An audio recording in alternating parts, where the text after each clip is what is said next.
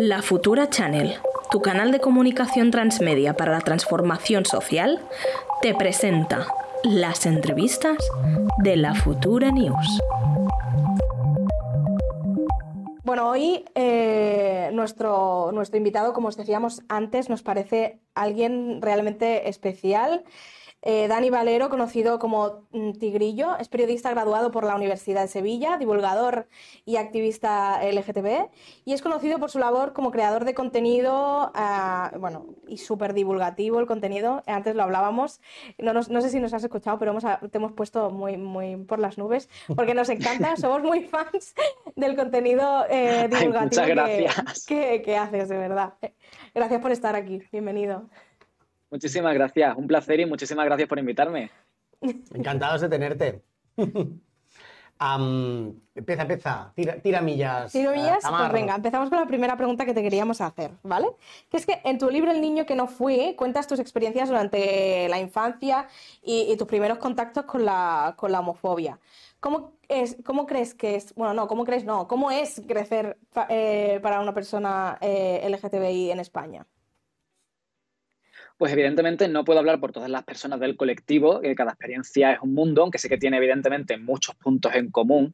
En mi caso creo, creo que un punto en común muy importante es que crecemos con uno de nuestros principales factores de socialización siendo el rechazo de nuestros iguales, que es uno que yo siempre denuncio que he sufrido durante toda la infancia, durante toda la adolescencia, toda la etapa escolar y es que yo fui directamente víctima de, acoso y de bullying, desde antes, mucho antes de que yo siquiera supiera cuál era mi orientación sexual, porque todavía no sabía quién podía llegar a atraerme sexualmente. Sencillamente el hecho de encontrarme siendo una persona ajena a esa persecución de la masculinidad hegemónica, de lo que se supone que debe ser un hombre de verdad, que es en lo que nos intenta dividir siempre la sociedad, esas mujeres de verdad y hombres de verdad. Eh, solo por eso yo ya me encontré siendo perseguido, siendo insultado, siendo invisibilizado y al final creces pensando que te mereces todo eso cuando nadie actúa para evitarlo y cuando se une tantísima gente, ¿no? De repente el rechazo forma parte de ti durante muchísimos años y te acompaña para siempre si no, si no eres rápido a la hora de intentar combatirlo, de tratarte y de decirte a ti mismo que no había nada mal en ti. Claro. Mm, perdón, ahora decías una cosa interesante que es em, antes de que yo supiera, ¿no? Has dicho antes de que yo hiciera nada, creo que has dicho esto, ¿no? Eh, que ya sentías esta violencia. Entonces, Claro, muchas veces dice, bueno, mientras no se, o sea, se justifica cierta agresión porque se hace visible y molesta, pero en cambio, mucha de la violencia se realiza incluso antes de uno mismo saber ni tan siquiera, ¿no? O ser consciente de su orientación. ¿Cómo, cómo... Por supuesto. Sí, sí, no, ¿cómo, qué reflexión merece este hecho? Pues merecen muchísimas reflexiones. Para empezar, a mí siempre eh, me da mucha risa aplicándolo al contexto de la actualidad, cuando la gente dice para desmitificar, bueno, pues para intentar eh, quitarle seriedad a los delitos de odio y a la violencia que mm. sufrimos, eh, que cómo van a ser agresiones homófobas, cómo va a ser un motivo de odio contra el colectivo LGTBI si la mayoría de esas agresiones se producen en la calle o a personas que no se conocen de antes y no tienen un pasado en el que se conozcan mutuamente, como para saber quién le atrae, con quién se mete nadie en la cama. Eh, se intentó, por ejemplo, con el brutal asesinato a Samuel en julio de 2021, se intentó quitar el, el agravante homófobo porque no había una relación previa entre los agresores y entre la víctima. Y es absurdo, o sea, al fin y al cabo es lo que estoy diciendo. A mí mucho antes de desarrollar una orientación sexual en sí misma, ya me estaban agrediendo por maricón, porque al final la homofobia actúa como un dispositivo de regulación social para intentar convertirnos y llevarnos por un camino que es el que debemos seguir constantemente. A mí antes de desarrollar cualquier tipo de atracción, de enamorarme de un chico o de quien fuera, eh, ya se me estaba intentando corregir porque se veía que me iba, me iba a desviar de ese camino, estaba siendo más afeminado, entre comillas, estaba siendo más subversivo, estaba... Eh, estaba rompiendo esa masculinidad que se intenta conservar a toda costa. O sea, todo lo que me estás eh, ahora mismo, lo que nos estás contando, me hace pensar en la falta que han, estado, que han, hecho que existan referentes LGTBI para que eh, pues podamos sentirnos más libres de mostrarnos sin ningún tipo de prejuicio cómo somos y quiénes somos ¿no? y cuál es nuestra orientación. ¿Crees que realmente esto está cambiando? ¿Que ahora las generaciones actuales de personas eh, del colectivo tienen esos referentes a los cuales acogerse y ver que, pues eso, ¿no? Que tienen derecho a existir y a ser. Hombre, en cuanto a visibilidad, evidentemente hay una mejora. No es lo mismo cuando yo era pequeño y cuando era adolescente que no tenía prácticamente referentes ni nadie con quien identificarme, la presencia de personas LGTBI en medios tradicionales era muy, muy, muy reducida y reservada a ámbitos muy adultos. Ahora, sin embargo, eh, bueno, pues un adolescente puede encontrar contenido audiovisual, contenido literario, con personas LGTBI como protagonistas, que le hacen ver que es una persona que no está sola, que hay más gente como esa persona. Yo hasta los 16 años o así no conocía otra persona LGTBI en el mundo entero yo realmente llegué a pensar que estaba solo por absurdo que parezca. Entonces, de repente yo, claro, evidentemente pensaba que había algo en mí, si nada más que soy yo y encima todo el mundo me ataca por ello, ¿será que tengo algo que está mal, que tengo que arreglar, que tengo que ocultar del mundo? Esto ahora lo tenemos un poco más superado, entre comillas, también la, la dinamización de toda esta representación, la, esta democratización que se ha hecho en Internet, que ha, sido un arma de doble filo en muchos sentidos, pero por cierta parte al menos también ha ayudado en ello, eh, pero sí, ahora creo que los adolescentes pueden vivir un poco más tranquilos, al menos en ese sentido. Y bueno, es verdad que las cosas han cambiado para, bien, pero sigue existiendo la LGTB-fobia, ¿no? Las agresiones, el bullying por motivos LGTBI o por otros. Y citabas la importancia de, de tener referentes. ¿Qué le diría Tigrillo a alguien que ahora mismo, ¿no? Ese Tigrillo que se encontró solo a alguien que ahora pueda estar viviendo esa misma situación. Pues le diría que busque a los suyos, que al final a mí es lo que digo siempre, es lo que me salvó la vida. Yo de repente cuando empecé a encontrar a otras personas de más o menos mi edad que también eran LGTB y habían pasado por algo parecido, fue cuando me di cuenta de que no estaba solo y de que no merecía todo el odio que había recibido, que eso es muy importante, llegar a creer que no merece ese odio. Yo lo tenía tan interiorizado que yo ya pensaba que mi vida iba a ser entera así. Ese es un pensamiento absolutamente devastador. Luego nos llevamos a las manos a la cabeza cuando vemos tantísimas noticias de intentos autolíticos o incluso de casos de personas del colectivo adolescentes a los que pierden la vida debido al acoso. Son muchos más. Desde Samuel no mm. fue el único que hemos perdido en el colectivo. Lo que pasa es que cuando es un suicidio prácticamente no se habla de ello en los medios. Eh, yo le diría a esta persona que busque a gente como ella, que hay muchísimas formas ahora con las redes sociales. Eh, todo está mucho más a nuestro alcance. Depende del ámbito, por supuesto, es más difícil, pero ya incluso cada vez más ciudades pequeñas tienen asociaciones de temática LGTB que tienen incluso grupos jóvenes en los cuales se realizan dinámicas de apoyo de autocuidados entre ellos y creo que eso es lo principal, que puedan llegar a entender que no hay nada malo en cómo son y que no están solas. Totalmente. Bueno, una, una parte o al menos a, mí me, hace reflexionar esto a veces, ¿no? De que eh, una gran culpa de que, de que no acabemos, de que no acabemos llegando con la normalización es que normalicemos partidos como Vox, líderes, líderes como, como Meloni, que al final lo que están haciendo también, ¿no? Es, es bueno lo que hablábamos antes, que nuestra realidad no sea escuchada, no sea visibilidad, visibilizada. No solo eso, sino que, ellos mismos, ¿no? Entiendan nuestra realidad como, como, un insulto a todo lo que ellos conocen ¿no? del mundo. Entonces, no sé, eh, ¿crees que realmente existe algún tipo de esperanza? ¿Qué piensas de esta normalización de partidos de ultraderecha? Pues creo que ha sido, ha sido nuestra maldición en los últimos años completamente. Al final, esa forma que tienen de invisibilizarnos y de intentar escondernos tiene un motivo muy sencillo y es intentar convertirnos en un desconocido para el gran público. Al final, si ellos no ofrecen nada positivo ni nada bueno al grueso de la población, a esa clase obrera que está en las calles, eh, para ellos no tiene ninguna ventaja votarles, lo único que pueden hacer es asegurarles que van a protegerles de un enemigo que no existe. en ese caso, pues caemos las personas LGTBI, caen las personas racializadas, caen las personas migrantes, aprovechen ese, ese desconocimiento que existe en el grueso de la población sobre todos estos grupos para intentar asegurar que somos enemigos. Por ejemplo, de ahí eh, todo esto de llamarnos lobby, de decir que buscamos paquitas económicas, de que buscamos quitarle la pensión a los mayores para invertirlo en caprichos o incluso compararnos con pederastas y pedófilos, que eso es algo que por desgracia se ha repetido varias veces por parte de Vox en los últimos años. ¿Qué clase de persona va a sentir simpatía hacia gente de la que le han vendido en los medios de comunicación y en televisión y en el Congreso y donde sea que son pederastas que van a, abusar de niños pequeños. Es de lo peor de lo que te pueden acusar, aunque lo hagan sin fundamento, por desgracia esto acaba calando en la mente colectiva.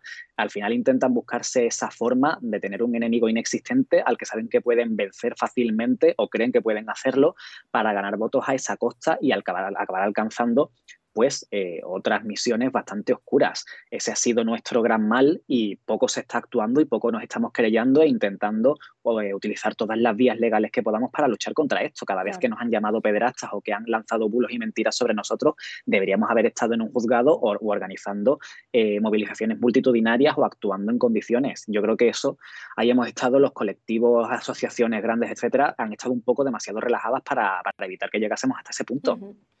Ahora mm, uno de, los que están en el chat nos comenta que, está alarmado por las agresiones que son visibles a plena luz del día, especialmente un colectivo y las personas que están sufriendo eh, la, agresión, eh, sea verbal, física, pero también de, negarles incluso la existencia, es el colectivo trans y sorprendentemente incluso desde posiciones supuestamente progresistas o de izquierdas. ¿Esto em, qué opinión te merece?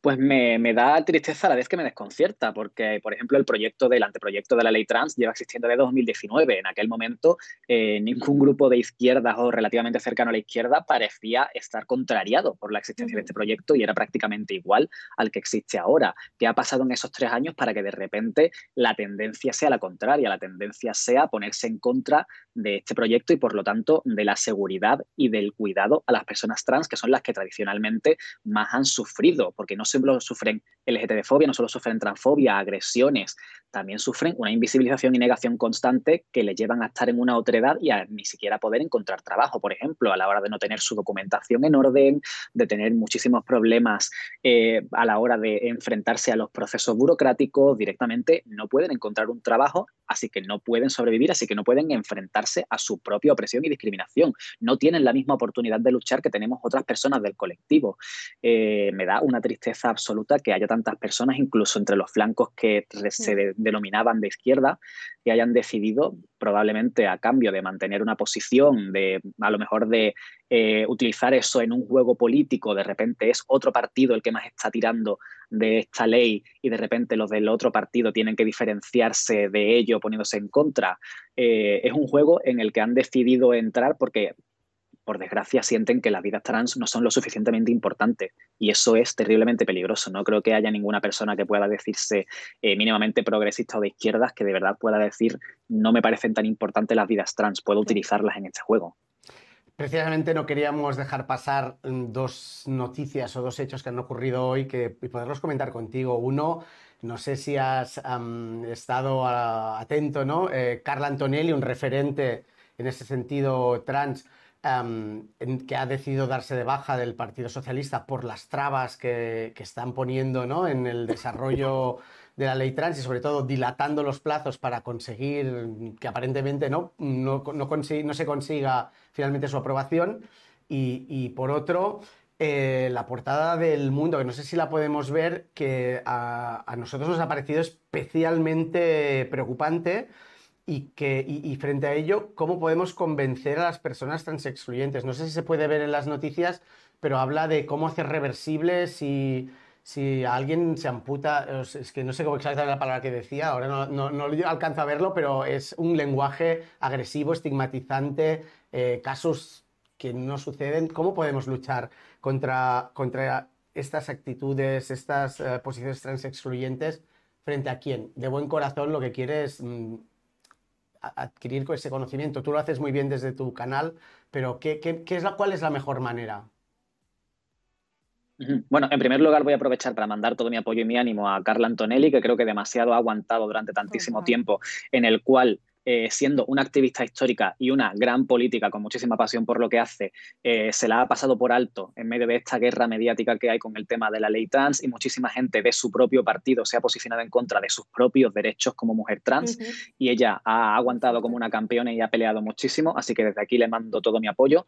Y en cuanto a este tipo de titulares que realmente eh, vienen de medios de derechas que más bien tienen una intención de ponerse en contra de cualquier cosa que venga de este Ministerio de Igualdad que ha sido tan vapuleado, eh, que podrá tener sus más y sus menos, pero que está haciendo un trabajo bastante notable en cuanto a la inclusión de un colectivo que es el que más peligro tiene de caer en esa otredad y en esa exclusión social, eh, creo que por desgracia esto lo hemos vivido ya. Cuando, eh, por ejemplo, el matrimonio igualitario hace ya más de 15 años se dijo que iba a acabar eh, pues, argumentos absurdos, que iba a acabar con la especie humana, que no iba a haber suficientes bebés en España porque tal, eh, y eran cosas absolutamente absurdas, pero la gente desde su desconocimiento se lo cree. Entonces, si de repente te dicen que hay una moda, que hay niños y niñas haciéndose trans porque lo han visto en TikTok y que van a caer en ello y que van a meterse hormonas y a operarse y luego se arrepentirán, evidentemente esto puede crear una alarma social. Eh, yo sencillamente les diría que medidas como la ley, las leyes trans que contemplan la autodeterminación de género es algo que lleva funcionando en tantísimos otros países desde hace muchísimos años. Argentina la tiene desde hace más de 10 años, Portugal, que es nuestro vecino, tiene una ley muy parecida en ese sentido y no ha habido una oleada de personas arrepentidas por de repente una supuesta hormonación obligatoria, cuando realmente esta ley lo que pretende es que ni siquiera la, hormonación sea obligatoria, porque con la ley actual sí que tienes que hormonarte obligatoriamente si quieres tener tu nombre en tu DNI.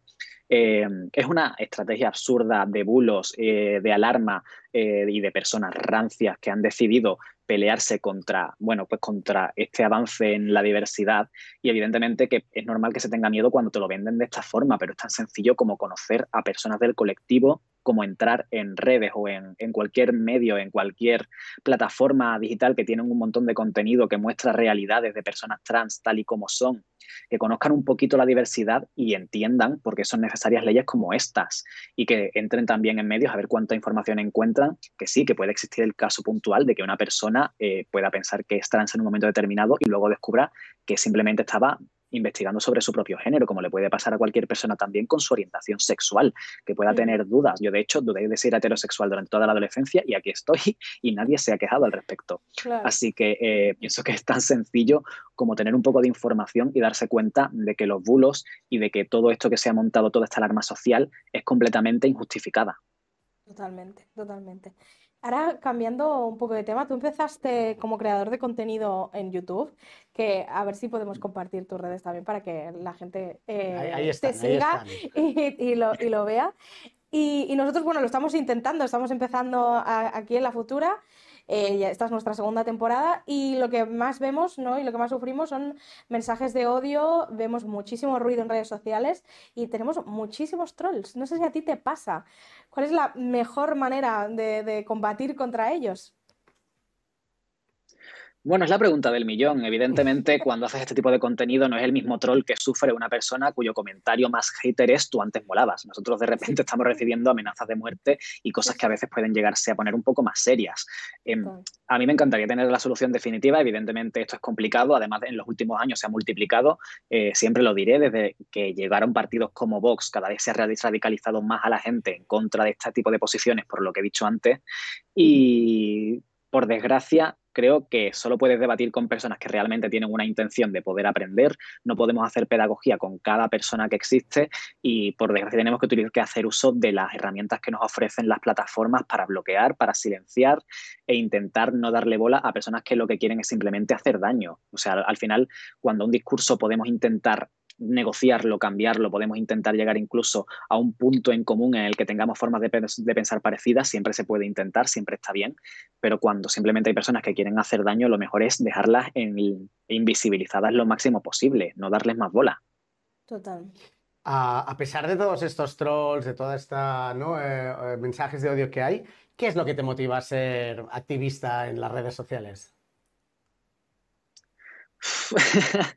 Pues me sigue motivando el hecho de que al final yo tengo una misión muy clara y es que ningún niño, niña o niñe pase por lo que yo pasé cuando, cuando era adolescente. Ahora, por ejemplo, tengo la oportunidad esta semana de estar dando, bueno, eh, muchas semanas de estar dando charlas, de estar dando conferencias. Esta semana voy a estar en Sevilla en un congreso de educación y el hecho de poder llegar a personal docente y hacerles entender que tienen en su mano la oportunidad de cambiarle la vida a decenas y a decenas de niñas que probablemente estén sufriendo, que necesitan una figura que haga, que haga saber y que haga notar que el acoso LGTB-fóbico no está bien, que no se merecen eso, es algo que, me crea mucha presión, evidentemente, pero también es lo que me motiva, es lo que, lo que necesito hacer, no podría hacerlo de otra manera. Tiene muchísimos puntos en negativos. Yo siempre que alguien me pregunta cómo puede empezar en el activismo, le, le aconsejo que si no está segura de que pueda poder con todo con todo lo que le va a llegar, que empiece en una asociación pequeña o creando grupos pequeños, eh, porque tiene eh, bueno, pues una parte muy negativa de odio, de, que, afecta siempre a tu vida personal y a tu vida privada, pero al final poder intentar hacer un mínimo para cambiar esas realidades de las personas que van a venir detrás nuestra es algo que, siempre motiva. Oh, qué guay. No, la verdad es que sí, ¿eh? pero creo que cuesta muchísimo dar el, dar el salto, como decías tú, ¿no? A decir, venga, quiero, quiero implicarme, quiero realmente hacer algo. La concienciación social, cuando tú ya empiezas a, decir, quiero hacer algo, ya la tienes, ¿no? Pero eh, la valentía muchas veces de decir, hoy me voy a poner en primera fila, Em, cuesta un poquito, cuesta un poquito. Yo creo que la gente que lo hace y es realmente valiente, ¿eh?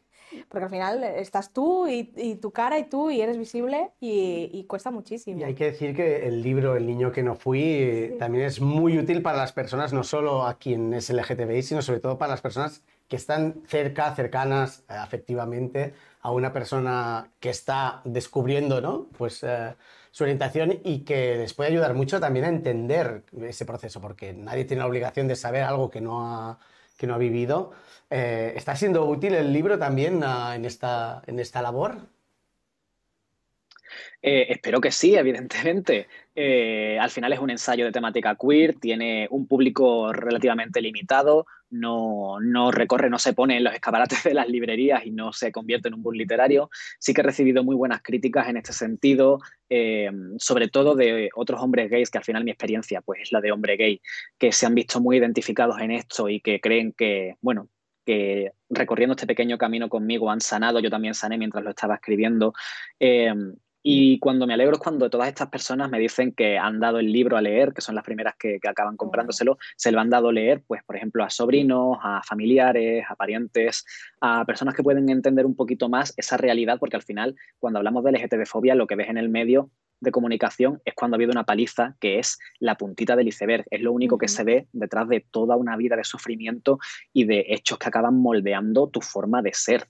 Eh, todo eso no se ve y todo eso queda invisible y eso también duele, duele también tanto como una paliza. Eh, entonces me alegra mucho que haya tantísima gente que pueda estar desarrollando un poco más de empatía que al final es el sentimiento que necesitamos en esta sociedad para poder llegar a un punto en el que estemos en, una situación de mayor respeto y de convivencia. Eh, si eso puede estar ayudando a eso, yo la verdad es que me doy completamente por satisfecho. Es un libro extremadamente recomendable. ¿Dónde lo podemos conseguir? Porque dices que no lo ponen en las escaparates, pero ¿dónde lo podemos conseguir? Pues debería estar casi en cualquier librería. Yo siempre animo a comprarlo en tu librería de barrio o librería especializada, que se puede pedir en caso de que no esté, en librerías especializadas de temática LGTBI, como es por ejemplo Bercana en Madrid o en cualquier otra ciudad, pero debería estar en prácticamente eh, cualquier lugar. Y si no, pues se pide. pues a todos los que nos están, estén viendo, les recomendamos El niño que no fui.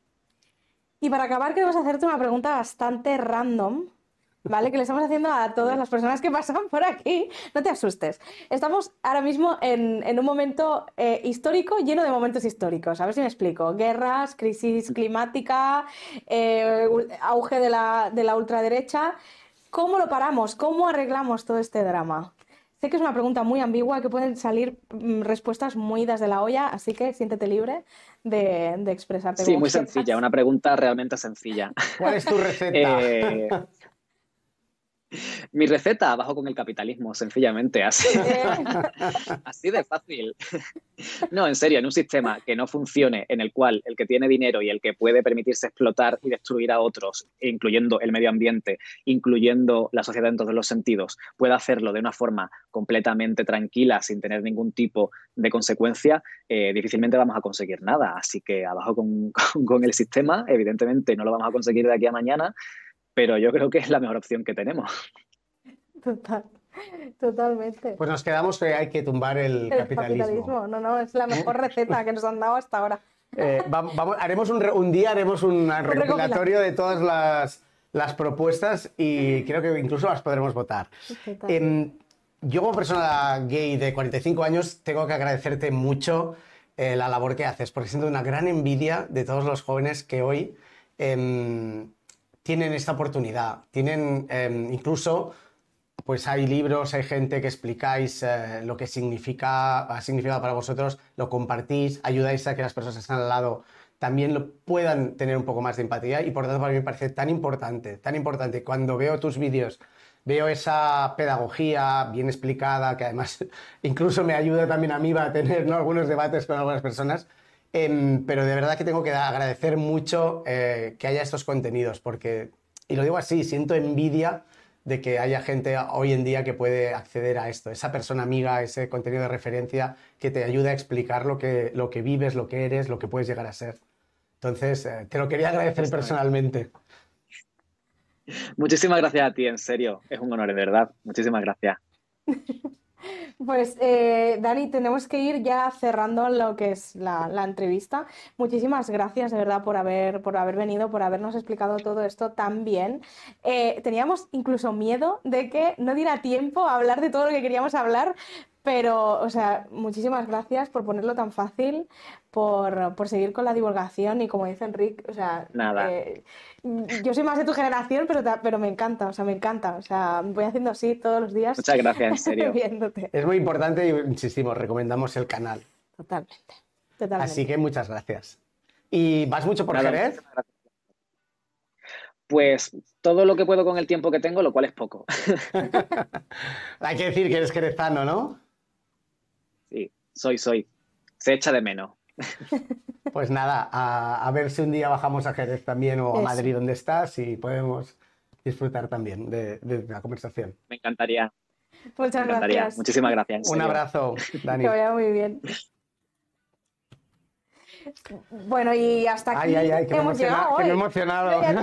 estabas, estabas, on fire, Enrique. Eh, bueno, porque lo que cuenta en su libro, lo que explica, em, pues em, todos los que hemos pasado por esto nos, nos, sentimos interpelados y es importante poderlo compartir. Y hay quien puede, quien le cuesta más, pero hay, hay, un, hay un sentimiento y como dice él muy bien, hay cosas que hagas lo que hagas en la vida, te marcan y te, aunque sea un, aprendizaje, no creo que haber tenido que hacer, pero marcan y por tanto es tan importante tener estos referentes como él dice. Insisto, insisto en que su libro es, eh, está muy bien. Sí, sí, él es un referente. sí, sí, está muy bien. Sí, sí.